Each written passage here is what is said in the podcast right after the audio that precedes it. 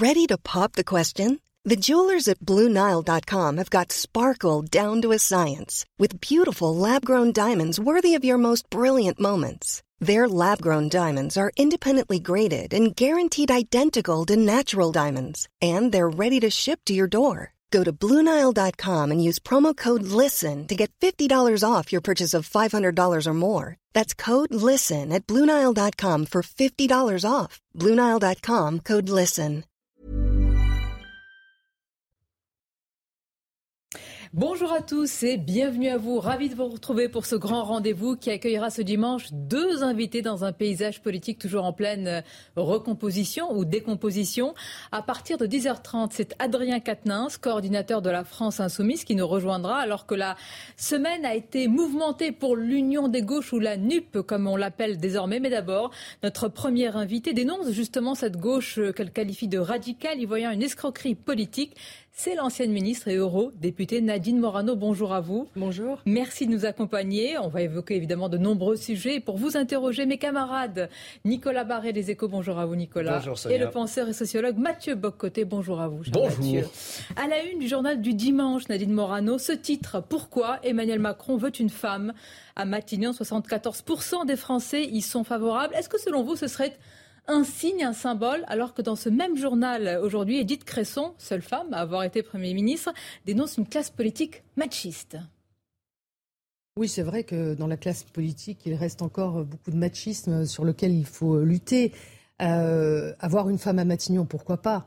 Mais c'est surtout pourquoi faire euh, Quelle sera sa feuille de route Quelles seront ses actions Quelle sera la politique à mener en fait, euh, ce qu'attendent les Français, c'est pas tant de savoir si ce sera une femme ou un homme, c'est de l'efficacité pour leur pouvoir d'achat. Euh, et je constate une chose.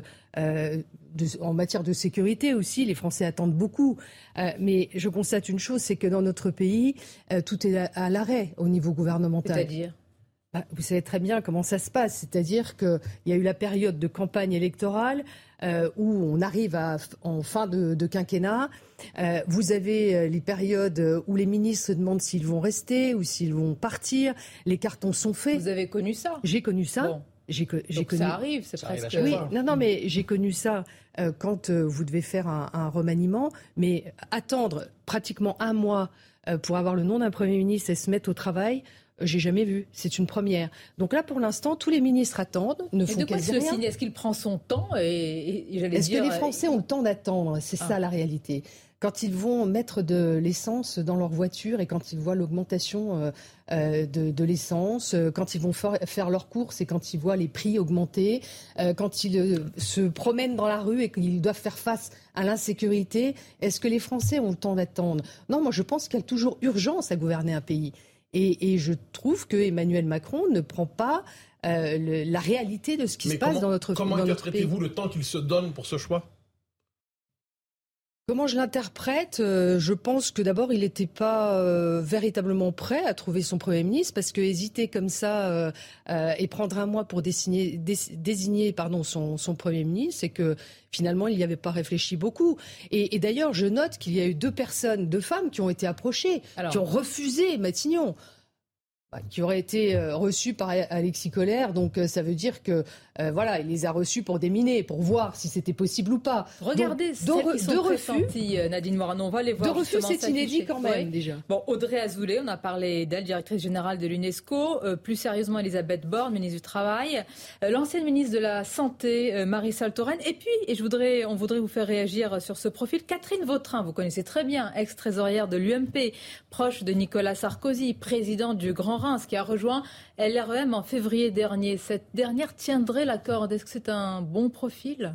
Écoutez, moi je connais euh, Catherine Vautrin depuis longtemps. C'est une femme de qualité, incontestablement. Après, euh, est-ce qu'elle est prête à renier euh, toutes les idées qu'elle a défendues depuis euh, si longtemps? C'est-à-dire, bah, elle a rejoint quand même la majorité. oui, elle a rejoint Emmanuel Macron, je crois, au mois de février. Donc, est-ce qu'elle est prête encore à, faire un pas supplémentaire, c'est-à-dire à appliquer une politique qui serait totalement contraire à ce qu'elle a défendu pendant des années? C'est son problème, ça, la regarde. Mais vous savez, moi, le choix du, non, mais le choix du premier ministre, à la limite, peu m'importe. c'est le problème du président de la République, c'est pas mon problème à moi. Moi, mon problème, c'est de faire en sorte que nous ayons un maximum de députés à l'Assemblée nationale qui portent les couleurs des Républicains, qui vont euh, amener une autre politique à l'Assemblée nationale pour représenter les Français et qui permettront euh, en fait d'avoir un contre-pouvoir à un président qui, vous le voyez, prend son temps comme s'il n'y avait pas urgence. Si c'est une femme de droite qui est si c'est une femme de droite, est-elle encore vraiment de droite? Parce qu'une femme de droite, elle est pour la réaction ce matin de la Macronie qui met en avant son opposition au mariage pour tous, on voit bien qu'elle euh, elle provoque, en tout cas, elle met sous tension la majorité. Oui, elle était opposée au mariage pour tous, mais elle était pour le contrat d'union civile, comme nous tous à l'époque. Donc, euh, non, moi, c'est sur les questions de sécurité, d'immigration, euh, sur la gestion des, des, deniers publics. qui, qui, me poserait problème, même sur la défense de notre filière nucléaire. Enfin, nous, nous avons toujours été dans la défense de notre filière nucléaire. Bon, est-ce que euh, euh, elle est prête à suivre un président qui, lequel président va-t-elle suivre d'ailleurs? Celui qui a annoncé qu'il avait fermé 14 euh, réacteurs nucléaires, celui qui maintenant dit qu'il va rouvrir Macron 2, président nouveau, peuple nouveau, mandat nouveau. Oui, Macron 2, donc mandat nouveau pour peuple nouveau. Non, les Français sont toujours les mêmes, c'est toujours lui, avec le même langage brouillon, c'est-à-dire le en même temps permanent, donc on ne sait jamais où on va, et il nous fait perdre du temps surtout. Euh, sur le coût de l'énergie. Mais, mais franchement, c'est. Mais Morano, dans l'entre-deux tours, Emmanuel Macron a envoyé le signal très clairement. Il parle d'extrême centre, c'est le concept qu'il utilise. Il y a de la place pour la droite bonapartiste, dit-il, peut-être pensait-il à vous, et pour la gauche écologiste dans sa coalition. Est-ce qu'on peut être encore à droite et rejoindre Emmanuel Macron sans se trahir? Non, mais vous voyez, lui voudrait un, espèce de grand parti unique, en fait, où tout le monde est à l'intérieur et où personne ne pense plus rien. Euh, il n'y a plus d'idées fortes, il n'y a plus de ligne directrice, il n'y a plus de vision. Euh, gouverner, c'est prévoir c'est pas gouverner sur, euh, sur un court terme. Quand vous, vous devez travailler sur une filière énergétique comme celle du nucléaire, quand il a dit face à Marine Le Pen qu'il avait été obligé de fermer Fessenheim parce que plus de travaux n'avaient été faits depuis 2012. Mais enfin, il est culotté quand même, il est gonflé. C'est quand même euh, François Hollande et lui, qui était euh, secrétaire général adjoint euh, de l'Élysée en charge des questions économiques, puis ministre de l'économie et des finances, qui, ont été responsables de cette fermeture de Fessenheim. Il était déjà aux affaires. Ça fait 10 ans. Hollande, Macron et Macron 2, ça fera 15 ans que la France devra supporter cette espèce de zigzag en matière d'énergie et c'est les Français qui le payent sur leur facture. Alors là, aujourd'hui, il n'y a pas de zigzag. Là, aujourd'hui, ils ont. ah bon, mais pourquoi vous dites qu'il n'y a pas de zigzag bah, Depuis quand Depuis quel niveau de la pente n'y a pas de zigzag Depuis cette campagne présidentielle. Depuis un mois le, le, président a dit ce qu'il voulait faire sur la filière nucléaire quand même. Et qu'est-ce qu'il va faire sur la filière nucléaire? Vous l'avez entendu parler de relance de la filière Barré, nucléaire. Il va faire quoi? Il va faire quoi? entendu parler bah, de relance. Ah ben il va relancer ce qu'il a fermé. Très bien. Vous vous rendez compte la perte de temps Il n'a pas dit euh, qu'il relancerait ce qu'il avait fermé. Il n'a pas dit qu'il euh, il euh, relancerait. Non, mais quand, quand, vous n'investissez plus dans les réacteurs qui sont déjà encore opérationnels, que vous êtes obligé d'en fermer certains parce que des travaux sont nécessaires, vous affaiblissez. Euh, notre système et euh, vous avez dit gouverner, c'est prévoir. Et gouverner, c'est choisir. Et ça vaut pour la droite aussi, Nadine euh, Morano. vous dénoncez, tout à l'heure, nous recevrons Adrien Quatennens. Vous nous direz ce que vous reprochez à la NUP.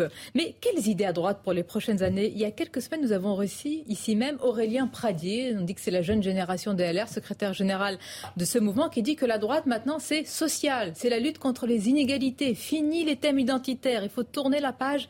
Nicolas Sarkozy. C'est votre droite, celle-là aussi? Je ne pense pas qu'il euh, puisse résumer notre famille politique euh, à cette part de son action. La droite a toujours été sociale. La droite a, formé, a, apporté des grandes réformes. Euh, il dit explicitement qu'elle ne doit plus être identitaire. Il faut mettre ça de côté. Êtes-vous d'accord avec lui? Non, mais je ne sais pas ce que ça veut dire, ça, euh, ne plus être identitaire. Moi, je suis attachée à l'identité de la France. Je suis attachée à sa culture. Je suis attachée à sa puissance, à son rayonnement, à sa sécurité. Euh, je, veux que nous mettions en place une vraie politique de contrôle de l'immigration. C'est indispensable pour la cohésion de notre pays. Euh, je, veux une politique d'ordre, de sécurité et de justice et d'accompagnement social. Moi, je suis contre l'assistanat. Je suis pour la solidarité. mais, mais... est-ce qu'il n'y a pas deux partis chez les Républicains aujourd'hui, même si votre part du gâteau électoral est réduite, même avec moins de 5 il y a encore deux partis aux lignes contradictoires chez vous. Je ne sais pas si c'est contradictoire ou si certains se mettent des limites à leur action. Euh, moi, je ne me mets pas de limite à mon action. Euh, je, suis entrée au RPR, j'avais 20 ans. Euh, je peux vous dire qu'il y avait toutes les classes sociales qui étaient représentées. C'était un grand parti populaire. j'ai fait campagne avec Jacques Chirac. J'étais fière de faire campagne avec lui. J'ai été honorée de participer au gouvernement de Nicolas Sarkozy, qui ont mené des politiques qui, et même d'ailleurs au niveau international, mais on y reviendra, qui étaient des politiques responsables, efficaces. Euh, et, aujourd'hui, on ne peut pas mettre en contradiction. vous ne pas Valérie Pécresse dans cette lignée, mais on ne peut pas mettre. on peut pas mettre en contradiction euh, le, les politiques sociales et les politiques euh, de, sécurité, de justice, d'immigration. Pour moi, euh, gouverner un pays, c'est pouvoir appliquer des politiques sur tous les champs. Est-ce que ça est clair pour tout le monde à droite? Ce sont finalement euh, cinq députés LR sortants, Nadine Morano, qui vont briguer leur succession sous les couleurs de la majorité, mmh. et pas, il faut bien le dire, une grande hémorragie, comme certains l'ont voulu ou annoncé. Mais, par exemple, face à Damien Abad, président du groupe LR à l'Assemblée, il n'y aura pas de candidat de la majorité. Damien Abad qui a été reçu à l'Élysée, c'est quand même le président du groupe LR à l'Assemblée. De quoi tout cela est-ce le euh, C'est le signe euh, qu'il faut toujours être clair face à ses électeurs. Je dis à Damien Abad, euh, tes électeurs vont te choisir sur la base d'un programme, lequel est-il? Il faut être clair. S'il choisit de rejoindre Emmanuel Macron, qu'il le dise clairement. S'il choisit de rester parmi nous, qu'il le dise clairement aussi. Et s'il ne veut pas rester parmi nous, il faut un candidat en face de lui. Voilà, les choses sont claires. Euh, je veux dire, nous, nous, voulons être une droite, une droite indépendante. Nous voulons être une droite qui portons un vrai projet. Mais réduite à peau de chagrin, non, parce que je considère que les 100, les plus de 100 députés euh, qui ont fait un travail extraordinaire euh, dans nos circonscriptions, euh, tous ces élus et, le Sénat d'ailleurs qui travaillent, c'est tous ces parlementaires qui travaillent ensemble parce qu'ils portent les mêmes convictions, les mêmes combats.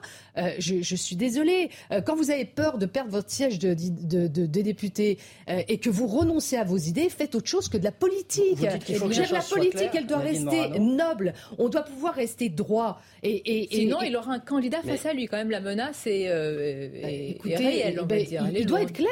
Il doit être clair. Euh, il est reçu à l'Élysée. Pourquoi? Qu'est-ce qu'il veut? Qu'est-ce qu'il veut exactement? Il veut devenir ministre. S'il veut devenir ministre, qu'il le dise directement à tous ceux qui euh, vont aller voter le 12 euh, et le 19 juin. Clarté et, indépendance. Clarté et indépendance. On va continuer on peut pas avoir un pied à l'intérieur, un pied à l'extérieur. C'est pas possible. Ancienne ministre et députée européenne, évidemment, l'Europe est au cœur des débats. On va en parler avec les conséquences de la guerre euh, en, Ukraine et puis aussi euh, le projet européen d'Emmanuel Macron. Une courte pause et on se retrouve. Merci d'être avec nous à la fois sur Europe 1 et CNews avec notre partenaire Les Échos. Première invitée, l'ancienne ministre et eurodéputée Nadine Morano. Je vous propose d'écouter cet extrait. C'était hier au concours de l'Eurovision.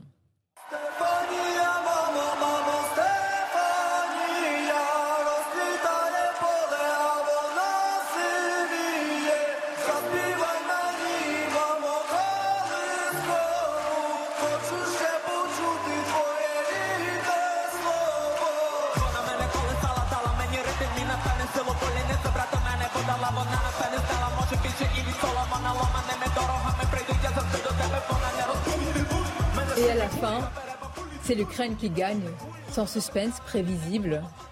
Qu'est-ce que ça vous inspire? Oui, bah, c'est une remise de prix euh, plus politique et symbolique, euh, sans doute que sur la qualité de, de la chanson. Bien. Sans plus. Elle ne vous emporte pas plus que cela. Restons sur le plan euh, européen, puisqu'on a parlé de l'Eurovision. Euh, comme Ursula von der Leyen, Emmanuel Macron souhaite réviser les traités et abandonner la règle de l'unanimité euh, des votes pour plus, disent-ils, les deux encore d'efficacité. Vers quelle Europe allons-nous? Fédéraliste, très clairement. Et en quoi ce serait grave? C'est grave parce que ça met en cause les, États dans leur souveraineté. Euh, et dans euh, ce qui peut euh, porter atteinte à leurs intérêts vitaux. Moi, je, trouve ça incroyable. Enfin, c'est pas mon Europe en fait, mais on sait très bien que, Emmanuel Macron est totalement fédéraliste. C'est pas ma vision de l'Europe. voilà, et je trouve ça grave et je me battrai contre ça. On sait très bien aussi que beaucoup de pays n'en veulent pas. Il y a, plus de 13 pays, qui, ont déjà signé. ça n'a aucune chance d'aboutir. Non, aucune. C'est plutôt une vision de, très long terme, dirons-nous. Oui, mais qui n'aura pas de chance d'aboutir parce que les pays n'en veulent pas. Enfin, Emmanuel Macron, à chaque fois qu'il fait des propositions sur les listes transnationales, euh, sur euh, euh, ce vote à la majorité qualifiée qui pourrait porter atteinte à la souveraineté des États et, et à leurs intérêts vitaux, ça fait un flop. Excusez-moi, ça fait un flop. C'est comme quand il convoque la grande conférence sur l'avenir de l'Europe au sein même de l'hémicycle du Parlement européen à Strasbourg, où les parlementaires ne sont pas invités. Il y a des gens je ne sais pas qui étaient ces gens à l'intérieur euh, euh, qui, étaient dans l'hémicycle, s'ils ont été tirés au sort, comme euh, dans la conférence pour la conférence sur le climat. donc voilà, et il y a 0,01% des Européens qui ont participé en donnant des contributions, c'est-à-dire quasi personne. Et en même temps, vous qui siégez au Parlement, est-ce que vous ne pensez pas qu'il y a des sujets sur lesquels ça devrait aller plus vite en Europe? D'où la, volonté de, passer euh, de, modifier les traités justement dans ce sens-là Si, il y a sans doute un mode de gouvernance qui devrait permettre d'accélérer certaines choses, mais lesquelles? Euh, parce que, euh, euh, par exemple, sur la question migratoire, moi je travaille sur la refonte de la directive retour. Je peux vous dire que autant le texte de la Commission est, plutôt bon au départ, autant je vois des amendements qui passent, mais qui vont aller à l'encontre de ce qu'on voudrait, c'est-à-dire vraiment protéger nos frontières, mmh. maîtriser notre immigration, parce que c'est ça qui va être vital pour les Européens aujourd'hui on voit bien aujourd'hui que l'immigration est devenue insupportable pour, euh, pour les peuples, parce qu'elle n'est pas choisie, parce qu'elle est imposée, et parce que vous avez beaucoup de personnes qui arrivent, qui ne partagent ni notre culture, ni notre mode de vie, qui viennent s'installer chez nous et imposer le leur. Donc c'est pas possible ça n'est pas possible. Nadine Marano, une Europe fédérale, ce serait une Europe euh, affaiblie au moment où Poutine, évidemment, poursuit malheureusement euh, sa guerre en Ukraine. Emmanuel Macron a démenti toute concession alors que le président ukrainien Zelensky reproche à la France euh, ses tentatives de dialogue. Il y a le fond, il y a la forme. Je voudrais vous faire réagir sur la forme qui rejoint souvent le fond. Emmanuel Macron a a montré, en tout cas une forme de, mise en scène, disent certains, ah son dialogue avec. J'ai regardé dans une vidéo avec. Une vidéo. Vous savez, la diplomatie, pour qu'elle soit efficace, elle doit se faire à bas bruit. Elle ne se fait pas euh, avec euh, des caméras, des, images. Quelle confiance vous pouvez avoir en un président de la République qui est un de vos interlocuteurs d'un autre pays quand vous savez qu'il va être filmé? Bon, on voit qu'il parle de Vladimir, euh, Volodymyr. Reconnaissons que dans la vidéo, on ne trahit aucun secret. Hein. Non, mais on, ne trahit aucun secret. Mais moi, je me suis demandé, quand on a besoin de temps s'exposer, euh, c'est qu'on a quand même beaucoup de mal à, imposer sa vision. Parce que quel résultat a-t-il obtenu? Il a beaucoup parlé avec euh, Vladimir Poutine. Il a mis en scène ses entretiens très régulièrement. Il est allé à Moscou. Euh, il est revenu bredouille. C'est comme quand il est allé au Liban. Il est allé au Liban, il y est resté plusieurs jours, il a voulu donner des leçons à la classe politique libanaise. Regardez aujourd'hui l'état de Beyrouth et, de la classe politique libanaise. En fait, c'est Emmanuel Macron, c'est dommage d'ailleurs parce qu'il a du talent, il a beaucoup d'éloquence, il a beaucoup de prestance, mais il ne la met pas suffisamment au service de l'efficacité. Et moi, je préfère euh, la méthode qui avait été utilisée par Nicolas Sarkozy à l'époque quand il y avait eu la crise en Géorgie, qui était allé voir euh, euh, Medvedev et qui avait obtenu des résultats sur le cessez-le-feu. Alors, vous avez probablement lu cette semaine dans le Figaro la grande tribune d'Henri Guénaud où il s'inquiète de voir l'Europe marcher vers la guerre, donc euh, comme des somnambules vers la guerre. Oui, j'ai lu une, une, guerre globale, on s'entend. Est-ce que vous redoutez un tel scénario aussi ou s'agit-il de paroles exagérées? Non, je le redoute. Euh, je pense qu'aujourd'hui, alors que pendant huit ans, il y a eu, comme vous le savez, des combats dans le Donbass qui ne faisaient jamais la une des médias des crises, une crise grave. Il y a eu d'ailleurs euh, le sommet format Normandie euh, qui avait été euh, convoqué par Emmanuel, par François Hollande, qui avait été invité par, par François Hollande qui est arrivé aux accords de Minsk, qui n'ont pas été évidemment appliqués, dont il n'y a pas eu une continuité aussi. Euh, mais je pense qu'aujourd'hui, on est dans un discours qui ne consiste qu'à être dans l'escalade et non pas la désescalade. Pas celui du président français. Hein. Il a dit qu'il ne faut pas humilier euh, la Russie. Oui, mais euh, quels actes Je veux dire, on entend que des candidatures pour entrer dans l'OTAN, des candidatures à entrer dans l'Union européenne, comme si on allait encercler la Russie. Et moi, je crois qu'il faudrait une grande conférence de la sécurité. et avec qui? Avec la Russie? Bien sûr. Mais qui va s'asseoir autour de la table, M. Poutine Il faut discuter avec Vladimir Poutine. Enfin, si on ne parle avec pas... des appels. Non mais vous des appels sans rien. Vous imaginez faut avoir Poutine. Ah non non non non non, vous m'avez pas compris là. J'ai pas dit ça. Je ne lui reproche pas de dialoguer avec Vladimir Poutine. Hum. Ce que je regrette, c'est la mise en scène qui fait qu'au final, on est dans la superficialité et on n'est pas dans l'obtention de résultats. Moi, ce que je veux, c'est des discussions qui soient fermes, qui puissent durer des heures sans doute, euh, avec plusieurs interlocuteurs, avec plusieurs membres de l'Union européenne, plusieurs chefs d'État et, qu'on arrive à aboutir à quelque chose. Cette guerre, elle est sur notre territoire, elle est sur le territoire européen. Et on, est, on en est aussi arrivé là parce que depuis des années aussi, euh, regardez l'interview qu'avait donnée euh, Vladimir Poutine en 2005 euh, à, Christian Mallard à l'époque, il était il était proche quand même de, de, de venir vers l'Union européenne. Et j'aurais aimé ça. Moi, j'avais créé au Parlement européen un groupe pour un nouveau dialogue il donnait euh, avec la Russie. qu'il allait être proche avant de préparer quelque chose à plus long terme. Non, mais il faut, dans sa tête, il, faut, il faut réfléchir aussi avec euh, euh, la mentalité russe, comprendre de quelle manière est-ce que il pense son pays, comment il souhaite le protéger. De la, Finlande, la demande d'adhésion de la Finlande à l'OTAN, pour vous, c'est un risque de ce point de vue? Je pense que vu le contexte actuel, même si évidemment la Finlande a tout le droit de rentrer euh, dans l'OTAN, de faire acte de candidature, au moins. Euh, je, crois que si on est dans, ces seules propositions-là, je pense qu'on n'est pas dans, un épisode de désescalade. Et je crois qu'on a besoin de désescalade. Peut-être êtes-vous, euh, paradoxalement, j'allais dire, sur la même ligne que ça va vous faire sursauter que la France insoumise, que Jean-Luc Mélenchon, qui dit qu'il faut être non aligné euh, vous critiquez beaucoup euh, cette union euh, des gauches. Moi, quand je vous entends, j'ai l'impression d'entendre aussi une partie de ce discours-là, pas aligné, tout simplement. Est-ce que ce n'est pas le cas? Là, là, sur cette union des gauches, c'est d'abord le symbole du culte de la personnalité de M. Mélenchon. pour moi, c'est cet accord NUPES, c'est le label, en fait, anti-police. Je vous rappelle que M. Mélenchon, dans ses propositions, veut supprimer euh, les BAC, hein, les brigades anticriminalité, qu'il veut aussi euh, supprimer euh, toutes les armes intermédiaires pour les policiers. La phrase exacte, c'est désarmer le plus possible. Oui, le plus possible. Moi, ce que je veux, c'est donner le plus possible de sécurité aux Français. C'est pas enlever des moyens à nos policiers pour permettre de, mettre en place des, vraies actions de sécurité pour nos compatriotes. Euh, ça, je, trouve que c'est incroyable. Ensuite, il veut euh, euh, supprimer notre filière nucléaire à terme. Hein.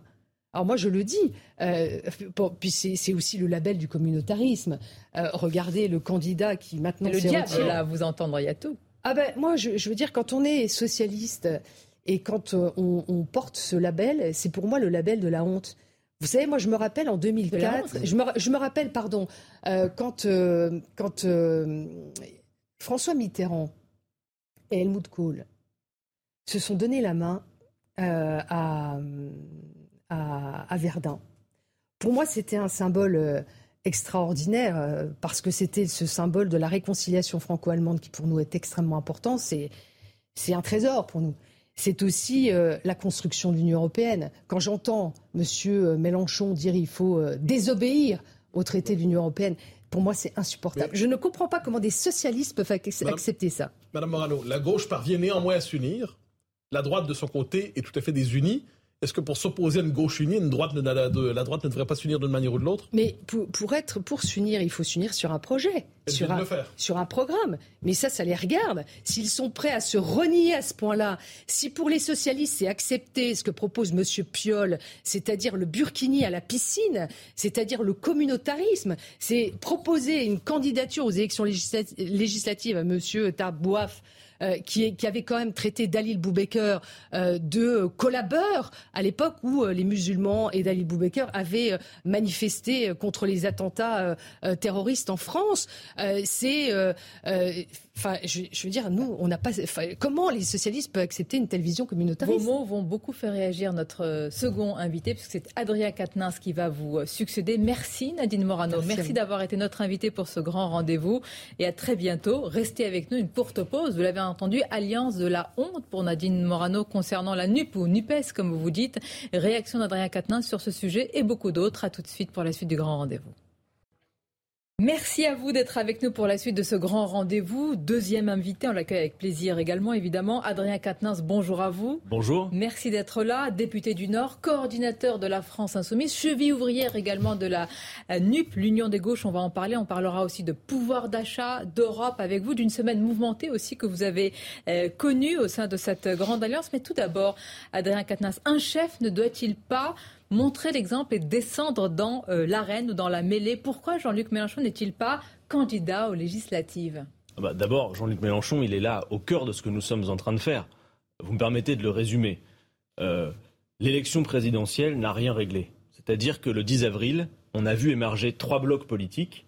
Le bloc ultralibéral Emmanuel Macron, le bloc d'extrême droite incarné par Madame Le Pen et ce bloc populaire que nous avons commencé à regrouper lors de l'élection présidentielle. Or, nos institutions sont calibrées pour l'opposition entre deux blocs. Sauf qu'il y en a trois. On pourrait même en ajouter un quatrième, les abstentionnistes. Donc le second tour et sa nature, entre M. Macron et Mme Le Pen, a rendu impossible les ruptures écologiques, sociales, démocratiques qu'il faut opérer. Donc au sortir de cette élection, vous avez des millions d'électeurs qui sont sur le carreau, qui voulaient euh, l'augmentation du SMIC, la retraite à 60 ans, le blocage des prix, la planification écologique, et qui se sont dit c'est terminé.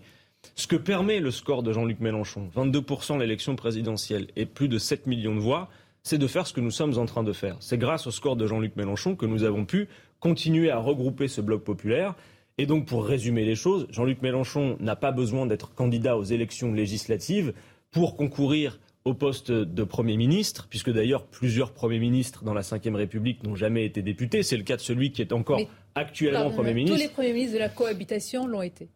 Oui, mais je veux dire, ça n'est pas, euh, ça n'est pas incompatible. ça va aussi lui permettre, Jean-Luc Mélenchon, de s'impliquer sur toute la campagne et de se déplacer librement. Ça doit faire. Mais pour que ce soit très clair, parce qu'il y a des gens qui du coup euh, euh, comprennent pas bien les choses ou trouvent ça trop confus. Donc, je résume les choses. Les 12 et 19 juin, c'est l'élection qui va trancher le mandat politique pour les cinq prochaines années. Et il n'y a pas d'automaticité au fait que le président de la République élu obtienne une majorité. Il y a des élections législatives. C'est pas pour faire un cadeau au président de la logique, République. normalement, Adrien Les, les gens comprennent peut-être pas toujours les choses, mais là, s'il n'y va pas, c'est peut-être aussi parce qu'il a peur de la défaite à oh, Marseille.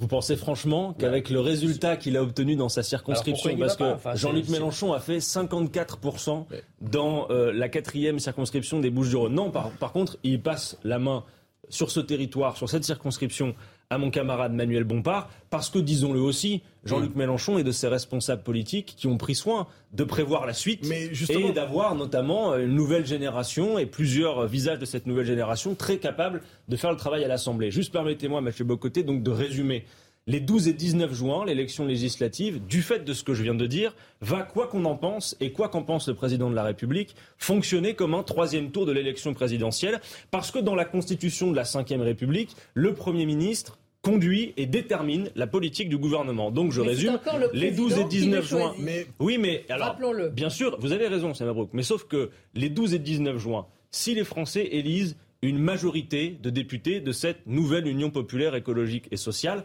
alors le Premier ministre sera issu de cette formation. si Emmanuel Macron pense à vous. non, mais je ne suis pas dans l'ironie. Mais Bien sûr, mais nous sommes en accord, nous sommes en accord au sein des différentes formations qui se sont associées dans le cadre de la nouvelle Union populaire pour que ce soit Jean-Luc Mélenchon. Mais est-ce qu'il n'y a pas un que dernier tour de piste pour Jean-Luc Mélenchon non, Il ne si se vous présente voulez... pas une dernière fois. Si ça fonctionne, tant mieux. Sinon, mais au revoir. Le problème n'est pas tant de savoir Jean-Luc Mélenchon à Matignon. Quand on dit Élysée, Mélenchon, Premier ministre, Évidemment, il y a un certain plaisir pour nous à voir Jean-Luc Mélenchon s'installer à Matignon, mais tout le monde comprend que ce n'est pas ça le sujet. À travers, un peu quand même. À travers Mélenchon à Matignon, c'est le blocage des prix, parce que votre invité précédente n'en a pas parlé, mais si vous voulez aujourd'hui, qu'a-t-on sous les yeux? Une France dans laquelle en un an, le prix des pâtes a augmenté de 44%. J'ai noté la semoule, les céréales, plus 32%, l'huile, plus 25%, la farine, plus 18%, le prix du carburant qui est encore à 2 euros, euh, souvent au moins, à la pompe. Bref, Monsieur Macron n'a pas l'air de s'en soucier, mais les Français sont pris à la gorge. Et donc, il faut les soulager rapidement. Et à toutes celles et ceux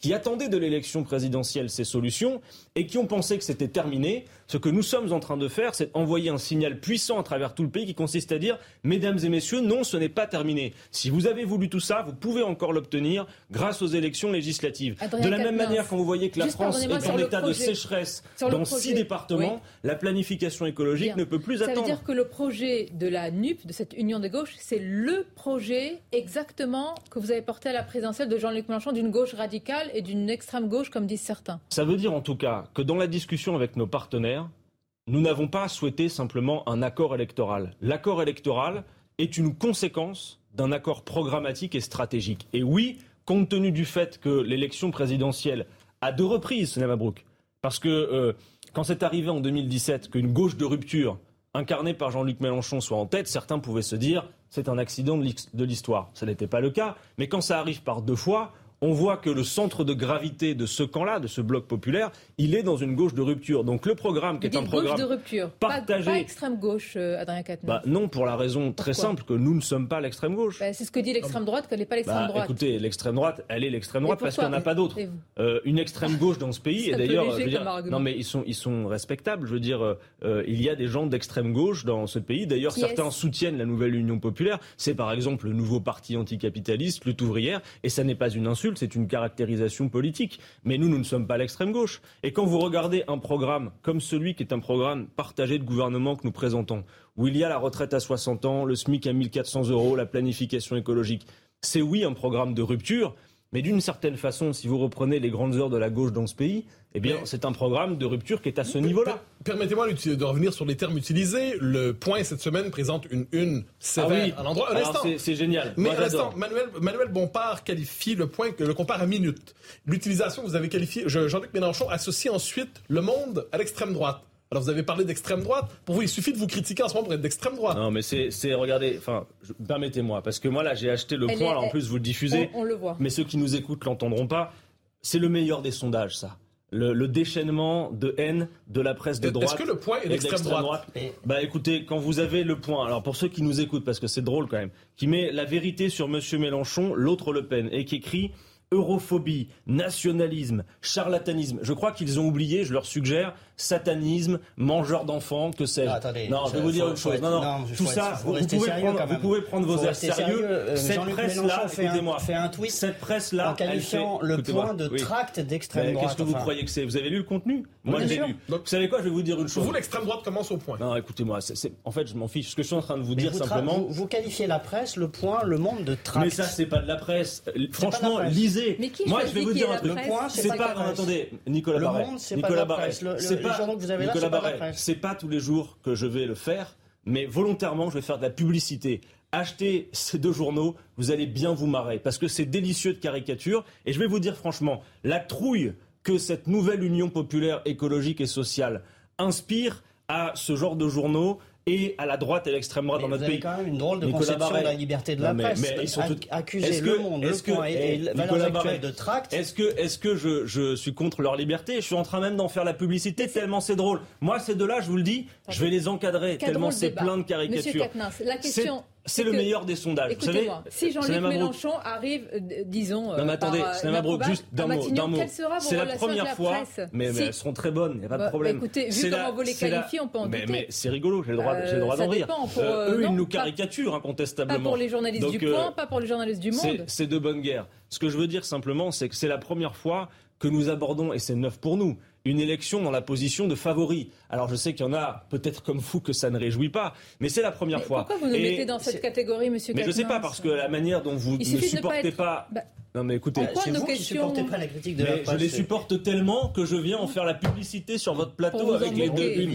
Bah, pour m'en moquer parce que c'est mon droit. Enfin regardez, franchement, cette une, elle est drôle tellement elle est pleine de caricatures. D'ailleurs, la une du point, le photographe, pour reprendre, puisque vous voulez absolument qu'on soit très sérieux. Le photographe qui a fait le portrait de Jean-Luc Mélenchon, c'est désolidariser de la rédaction en disant j'ai fait ce portrait de Jean-Luc Mélenchon et quand je vois les absurdités qu'il y a à côté. Il suffit de ne pas être d'accord avec vous pour être considéré d'extrême droite. Il suffit de ne pas être d'accord avec vous pour être mis dans un. Euh, bah, vous venez de nous dire, c'est vous aussi. Ça non, il y a des gens qui ne sont pas d'accord avec moi, qui sont avec nous, qui ne sont pas d'extrême droite. Donc, extrême droite, c'est un qualificatif. Je suis même pas en train de vous dire que le point est d'extrême droite, juste qu'ils sont ridicules de caricature, c'est tout. Mais c'est pas grave. Non mais écoutez, franchement, que chacun lise et chacun se fera un avis. Maintenant, encore une fois, je crois que ça passionne pas celles et ceux qui nous écoutent, qui ont peut-être besoin que la vie change et qui s'intéressent assez peu à notre appréciation respective de la presse. Par contre, ce que je peux vous dire, c'est que c'est la première fois que nous abordons une élection comme favori. que la dernière fois en 2017, ce n'est pas Mabrouk. plutôt Marine Le Pen qui est en tête? Ah, pas du tout. Dans les sondages. après, après la présidentielle, c'est quand dans- même elle qui... alors, pardon de vous perturber, euh, Monsieur Barré, mais dans toutes les enquêtes d'opinion et les sondages pour les élections législatives des 12 et 19 juin, dont nous venons ensemble de résumer les enjeux, c'est la nouvelle Union populaire écologique et sociale, ne vous en déplaise éventuellement, qui est en tête de tous les sondages. Et j'insiste sur le fait que la dernière fois, en 2017, Emmanuel Macron a eu une majorité absolue avec 32% au premier tour. Et que certains de ces sondages nous donnent à 34%. Donc je dis à toutes celles et ceux qui attendent que la vie change, si vous renouvelez vos votes du mois d'avril au mois de juin, nous arrivons au gouvernement. Sur le fond, c'est important. Le point fait cette comparaison parce qu'il y a aussi des. Cette comparaison avec Marine Le Pen, il y a des points de, de convergence quand même sur le pouvoir d'achat. Vous avez la même logique sur le pouvoir d'achat. Elle a des propositions. Mais en Elle a des propositions? Oui, Marine Le Pen. Lesquelles? Écoutez, bah, Allez-y, sur, sur les écoute. prix. Non, mais vous avez suivi la présidentielle. Je ne Ah, vais pas refaire bien. le débat. Mais je vais vous répondre, mais dites-moi lesquelles Elle n'a pas des propositions. sur le pouvoir Eh d'achat. Elle a été perçue en partie, et je, dis à travers les sondages, Ah, là, vous avez raison. pouvoir Elle est- d'achat. là, vous avez raison. Elle est perçue en partie. Ah oui. Et il est vrai que dans ce pays, pour une raison qui m'échappe totalement, il y a des gens qui se figurent que Madame Le Pen va solutionner leurs problèmes du quotidien comme le pouvoir d'achat. Or, dans son programme, je vous le dis et je vais vous l'expliquer et la l'argumenter. TVA. Je vais pas vous Eh bien, je eh bien, pas- ok, j'allais le vous faire. allez me dire que je suis le Mais si vous voulez présenter le tract de Madame Le Pen, faites-le, Bah, mais je peux le faire à Vous votre posez la place. question, ne soyez pas de mauvaise foi, monsieur Supportez donc la réponse. Mais supportez Madame Le. Pen, par exemple, sur les prix. Arrêtons-nous à l'instant là-dessus, parce qu'on parlait des prix. Que propose-t-elle? Madame Le Pen, elle propose la baisse de la TVA. C'est-à-dire, elle propose en quelque sorte que ce soit l'État, sur l'État que repose la charge de soulager l'usager, le bénéficiaire, le client. D'accord? Mais dans le même temps, ce que Madame Le Pen ne dit jamais, et que vous avez peut-être vu, c'est que pendant que les Français sont serrés à la gorge, que les prix augmentent, vous avez peut-être vu cette semaine aussi que le CAC 40 vient d'annoncer 80 milliards de dividendes aux actionnaires pour l'année 2021, soit Sonia Mabrouk une augmentation de 84%. D'accord? Madame Le Pen n'a rien à en dire. C'est-à-dire qu'à la différence de nous qui proposons le blocage des prix, ça veut dire la course au profit et les dividendes vers ses actionnaires quand la masse du peuple souffre, qu'il y avait des c'est nuances de terminé. proximité. C'est plus que des nuances. Madame Le Pen est l'autre candidate, elle ne l'est plus, mais elle était l'autre candidate des riches dans cette élection. Madame Le Pen vient sur vos plateaux. Elle est contre l'augmentation des salaires. Madame Le Pen est contre l'augmentation du SMIC. Madame Le Pen est contre vous, Madame le dégel du point d'indice. Macron, pour le, pour vous J'avais eu l'occasion, euh, j'avais- eu l'occasion de dire, Mathieu Boccoté, euh, lors de la campagne présidentielle, que euh, Marine euh, Le Pen, c'était en quelque sorte du macronisme repeint en bleu marine. C'est-à-dire, grosso modo, économiquement, d'ailleurs, on l'a vu dans leur débat télé, sur le pouvoir d'achat, ils étaient assez convergents. Moins, effectivement, euh, les obsessions identitaires de Madame Le Pen. Mais en tout cas, ce qu'il y a de sûr, c'est que nous, nous n'avons rien à voir avec ça. Et je veux le dire à toutes celles et ceux que Jean-Luc Mélenchon a souvent appelés les fâchés pas fachos. C'est des gens qui ne partagent pas la vision identitaire ou ethniciste de Madame Le Pen, mais qui, pour plein de raisons, pensent qu'elle va solutionner leurs problèmes de pouvoir d'achat. Cette femme ne va rien solutionner. La dernière fois qu'il y a eu un débat important sur les retraites à l'Assemblée nationale, on ne l'a pas vu dans les Bien. débats. Donc voter pour Madame Le Pen, ça ne sert à rien. D'ailleurs, regardez, dans cette élection législative, quelle est l'ambition de Madame Le Pen? Vous l'avez entendu? Madame Le Pen elle-même presque appelle à voter pour les candidats d'Emmanuel. Macron. Elle dit, elle dit, elle a ne dit l'autre soir sur TF1, eh bien oui, c'est la tradition, le président doit avoir une majorité. Mais non, Madame Le Pen, une concourir pause. au poste de Premier ministre, c'est nécessaire. Les gens vont pas sortir d'enthousiasme pour aller voter, simplement pour vous offrir un groupe à l'Assemblée. Par contre, pour mettre Mélenchon à Matignon à appliquer de- ce programme, ils vont le faire. Eh bien, une pause, comme ça, ça vous permettra de reprendre votre souffle et nous également, et de continuer d'évoquer d'autres sujets, évidemment pouvoir d'achat, mais aussi une semaine mouvementée euh, pour l'Union des gauches. Et on se retrouve dans quelques instants. Et notre invité, le coordinateur de la France Insoumise, député du Nord, candidat aux législatives, cheville ouvrière justement de l'Union des gauches appelée la NUP. À ce sujet, Adrien Quatennens, il y a une semaine mouvementée après les révélations d'accusations d'agression sexuelle à l'encontre de Tahabouaf, proche de la France Insoumise, qui devait être investi aux législatives. Un comité de suivi de votre parti s'est chargé de suivre euh, cette affaire. Et on s'interroge, est-ce que chez les Insoumis, la justice se fait euh, entre soi? Ce n'est pas la justice, euh, Sonia Mabrouk. D'abord, c'est très sérieux, puisque en effet, euh, nous avions l'intention et nous défendions la candidature de Tahabouaf euh, pour ces élections législatives, mais le 7 mai, donc samedi, nous avons le comité de suivi des violences sexistes et sexuelles, qui est une instance de la France insoumise en partenariat avec des associations qui nous permet de traiter ce genre de cas, a été saisi d'accusations contre lui. Ça, ça s'est passé le samedi 7 mai et nous avons appris que deux jours plus tard, le 9 mai, il a été confronté aux accusations contre lui. Euh, on lui a fait savoir que la France insoumise se réservait le droit de ne pas l'investir et de lui-même, il a fait le choix de renoncer. Donc tout de même, les choses ont été traitées en cinq jours. Ça n'est pas de la justice, c'est de la politique.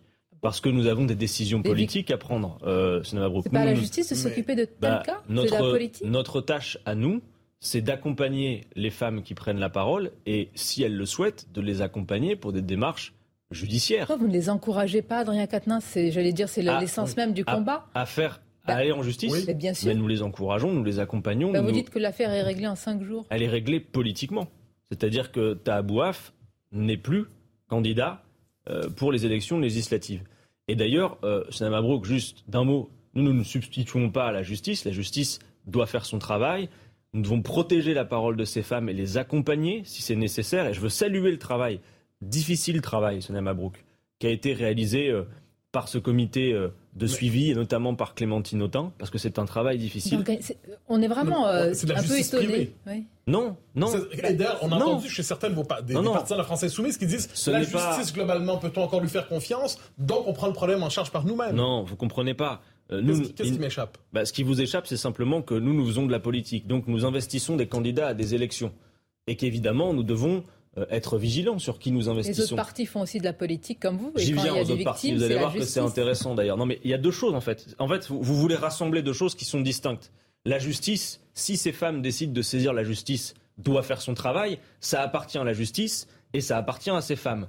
En attendant, quand il y a d'éventuelles responsabilités politiques qui sont confiées à des personnes et que des femmes viennent saisir le parti politique ou la formation politique pour dire il y a un problème, eh on étudie le cas et supporter qu'au moment où on parle d'investiture pour les élections législatives, uniquement politiquement, ce n'est pas de la justice, c'est de la politique. mais ces le, devraient porter le mouvement, mais je, le crois, mais ça doit être leur liberté totale.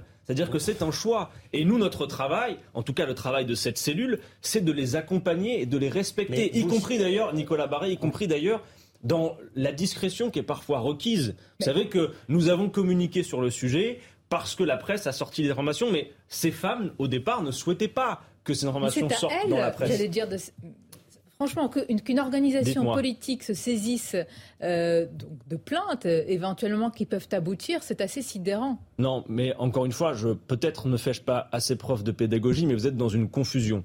Ces femmes, si elles souhaitent donner suite judiciaire, iront porter plainte. Mais Clémentine Autain Attendez, laissez-moi répondre. La justice est Nicolas défaillante. Nicolas vous voyez bien qu'elle entretient une espèce d'ambiguïté là-dessus. Excusez-moi, je voudrais répondre à la question de Sonia Mabrouk, si vous me le permettez. Ces femmes, ont, ces femmes ont saisi un comité parce qu'elles ne souhaitaient pas voir Tabouaf investi et éventuellement devenir député. D'accord? Et donc ça, c'est de la politique. Et ça, c'est de notre ressort, Mabrouk. Et ça a été traité en cinq jours de manière exemplaire. Et d'ailleurs, des associations ont salué la manière dont cela a été traité. De l'autre côté, si ces femmes souhaitent donner une suite en justice aux accusations qu'elles donnent, eh bien, notre tâche sera de les orienter et de les accompagner. Mais vous dites que ça, a été exemplaire. En revanche, oui, ce que je veux vous dire, c'est que, que vous avez menti, que vous le saviez, en fait, que Clémentine Autain a laissé échapper le fait que la France insoumise savait, pour les soupçons d'agression sexuelle depuis plusieurs jours, que vous auriez continué, pas vous personnellement, mais d'agiter le chiffon du racisme et de la meute politico-médiatique, alors, que vous saviez que euh, et je dis soupçonné, hein, parce qu'il y a droit à la présomption d'innocence. Vous avez raison de le rappeler. et c'est euh, parce qu'il y a la présomption d'innocence que ce que nous faisons précisément, c'est de la politique et pas de la justice. Mais est-ce que vous saviez, Monsieur Katnins, bien avant, quand vous étiez en train de dénoncer le racisme supposé Je vais vous dire une chose. Forcément, il y a eu une concordance des temps euh, un peu étrange. C'est-à-dire que pendant trois semaines, Tahabouaf, parce qu'il est un militant des cités populaires, parce que sa parole n'est pas calibrée, etc., beaucoup, lui, ont sauté dessus. Il a eu une vraie cabale d'extrême droite contre lui, pardon, pas qu'il y ait de confusion. Mais c'était avant. Du de Charlie Hebdo, mais c'était, mais c'était, attendez, mais cette femme d'arabe de service. Attendez, il n'est plus candidat, donc ne vous acharnez pas. Non, vous l'avez défendu à ce moment-là, c'était du racisme de dire cela. Non, mais sinon je réponds pas, sinon je réponds pas à vos questions. Vous me posez des questions, laissez-moi vous y répondre. Donc, à ce moment-là, nous nous défendons sa candidature parce que c'est nous qui choisissons nos candidats et pour des raisons politiques et nous les défendons. En revanche, dès lors qu'il y a eu cette saisine du comité de suivi, eh bien, le comité s'est mis en place, a fait ce que je viens de résumer, et ensuite une décision a été prise. Mais je veux vous dire, Sonama Brook, et insister là-dessus, c'est que, y compris si Clémentine Autain a eu une forme de discrétion sur la nature des accusations qui étaient euh, portées contre Tahabouaf, c'est parce que, d'abord et avant tout, ce qui doit primer dans ce genre de cas, c'est la parole et la volonté de ces femmes qui ne souhaitaient pas participer aux mises en cause dont Tahabouaf faisait l'objet. Voilà. Bon, Monsieur après, il y va, il y va. C'est important comme question. Vous, je pense que les choses ont été résumées, sauf si vous voulez assumer l'idée que dans une émission d'une demi-heure, vous consacriez la moitié à cette situation. Par contre, moi j'ai une chose à vous dire si vous le supportez. C'est que si toutes les formations politiques, Chanel Mabrouk, agissaient par rapport aux violences sexistes et sexuelles avec autant de réactivité la justice de et d'organisation. On doit être fier de cette justice et l'encourager à écouter ces femmes et ces femmes à porter plainte. en fait, vous, vous refusez de, de, de m'entendre sur le fait que vous faites une confusion. Je vous le redis, nous ne confondons pas la justice qui doit pouvoir faire son travail et la politique. Les investitures aux élections législatives, ce n'est pas la justice d'en décider, vous êtes d'accord Les investitures aux élections législatives, c'est aux partis politiques d'en décider. Et c'est dans ce cadre-là, d'investiture ou non à des élections, que nous avons pris une décision politique. Alors je c'est entendu cette fois. Clairement. Est-ce en que revanche, après, il y a la question. Vous qui est attaché à, cette, à ce combat, comme on l'est tous pour ces femmes, est-ce que publiquement, officiellement, en respectant leur choix, vous les encouragez à porter plainte. Bien sûr, bien sûr, je les encourage, mais c'est leur liberté et leur choix passe pour moi au-dessus de tout. En revanche, permettez-moi de dire ce que j'avais l'intention de dire, c'est qu'on a beaucoup parlé de cette affaire et on a beaucoup parlé de Tahabouaf, mais vous devriez, si vous le voulez bien, passer un peu de temps et je vous propose 30 secondes, 30 secondes de loupe sur les investitures qui sont réalisées du côté de chez M. Macron. Parce que, par exemple, dans la même circonscription que celle où Tahabouaf a du coup renoncé, vous avez dans la 14e circonscription du Rhône M. Yves Blin qui fait l'objet d'une plainte pour harcèlement sexuel. Je n'ai pas vu qu'on s'en saisisse autant. Je continue si vous le supportez aussi. Vous avez en Dordogne, investi par M. Macron, M. Jérôme Perra, condamné pour violence conjugale. Et je pourrais parler de M. Benoît Simian, qui lui n'a pas été réinvesti, mais qui faisait euh, l'objet euh, de, de qui était poursuivi pour, harcèlement. Ça ne veut pas dire qu'il ne peut pas. C'est euh, tout à fait évidemment condamnable, mais ça ne veut pas dire Ce que je veux dire simplement, c'est qu'on ne peut pas nous reprocher à nous de ne pas avoir fait correctement les choses. Voilà. Et si tous les partis politiques se saisissaient de la question des violences faites aux femmes de la même manière, avec un même niveau d'organisation, alors on s'en tirerait tous bien mieux, je le crois. Une dernière question, Mathieu Bock. La question du Burkini est de retour dans l'actualité aujourd'hui. Ah, les grandes questions. Vous voyez, ah, vous... Eric non, Piolle, mais Mathieu Boccoté. Ah, Eric Piolle, Eric Piolle, c'est pas Mathieu J'ai envie, pardon de vous dire, pardon de vous dire que j'ai envie de me moquer un peu de vous, comme je me suis moqué du point et de valeurs actuelles. Parce que, vous voyez, on a 30 minutes d'émission. Les gens nous disent, alors, la retraite, c'est 65 ans ou 60 ans? Alors, le pouvoir d'achat, et Monsieur Boccoté arrive avec les gros sabots et le Burkini, franchement. Il s'appelle Piolle, il vous soutient, je ne suis pas maire de Grenoble, il l'est, et il considère que le Burkini est un progrès social. Il est dans votre majorité, il est dans votre coalition, pardonnez-moi. Est-ce que pour je vous, c'est un problème? Je suis pas certain que ce soit un progrès social. Ben, monsieur et d'ailleurs, je ne suis pas certain qu'il nous appartienne à nous autres, les politiques, de décider euh, d'éléments qui, à mon avis, euh, sont de l'ordre du règlement intérieur des piscines municipales. Parce que, pardon de vous dire en revanche. C'est une question de règlement intérieur de piscines municipales bah, au Burkini. Bah, évidemment. C'est pas un symbole islamiste. Bah, euh, Peut-être qu'en effet, c'est un symbole communautaire. Mais ce que je veux dire, mais ce que je veux dire, c'est qu'en fait, encore une fois, souvent il y a de la confusion. La question de quels vêtements nous portons à la piscine comme usagers d'un service public, d'accord, n'est pas une question de laïcité, Monsieur Boccoté. Vous en êtes d'accord ou pas Non, la question de l'islamisme est une question de laïcité. Non, mais évidemment, sauf que Monsieur Boccoté, prenons un exemple précis.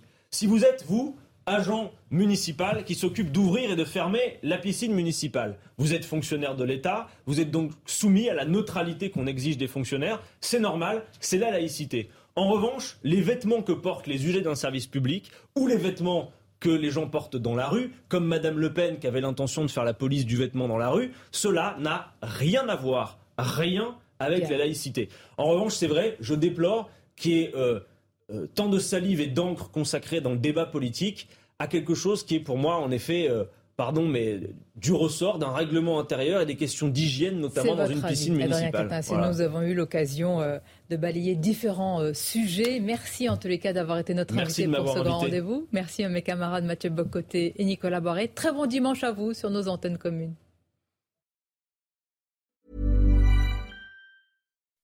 When you make decisions for your company, you look for the no-brainers. If you have a lot of mailing to do, stamps.com is the ultimate no-brainer. Use the stamps.com mobile app to mail everything you need to keep your business running with up to 89% off USPS and UPS. Make the same no-brainer decision as over 1 million other businesses with stamps.com. Use code program for a special offer. That's stamps.com, code program.